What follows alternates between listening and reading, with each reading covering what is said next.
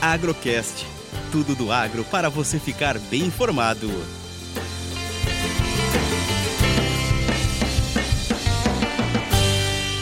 Análise semanal café e dólar da mesa de operações da Minas Sul. O mercado em Nova York fecha com leve alta após 10 dias de realização. O mercado caiu quase 14% desde o último pico de preços em meados de fevereiro. Fechamento hoje foi a 224,20 por libra no vencimento maio, com 130 pontos de alta. Suporte está em 220 e 215, para cima resistência está em 230 e 240. O dólar trabalha com leve alta de 0,8%, cotado a 5,07. Na semana passada, com ruídos da guerra, o câmbio chegou até 5,20 e voltou a cair. Expectativa do mercado está muito relacionada ao posicionamento da guerra entre Rússia e Ucrânia.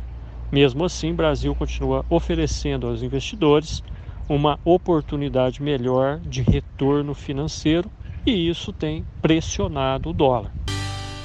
O dólar tem um peso grande nesta queda de preços e a bolsa em Nova York precisa de algum fator novo, climático, por exemplo, para voltar a ter gás e buscar novos patamares.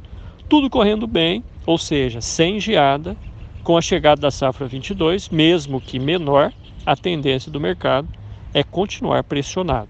Com a guerra e eleições, tudo pode mudar rapidamente. Por isso, produtores aguardam por melhores momentos que pode ou não vir. Mercado físico para cafés finos hoje fecha o dia entre 1.280 e 1.300. A queda da bolsa e do dólar jogou os preços do físico e futuro para baixo. Produtores continuam olhando o movimento, meio sem saber o que fazer. Eu sou Eberson Sassi e desejo a todos um final de semana excelente.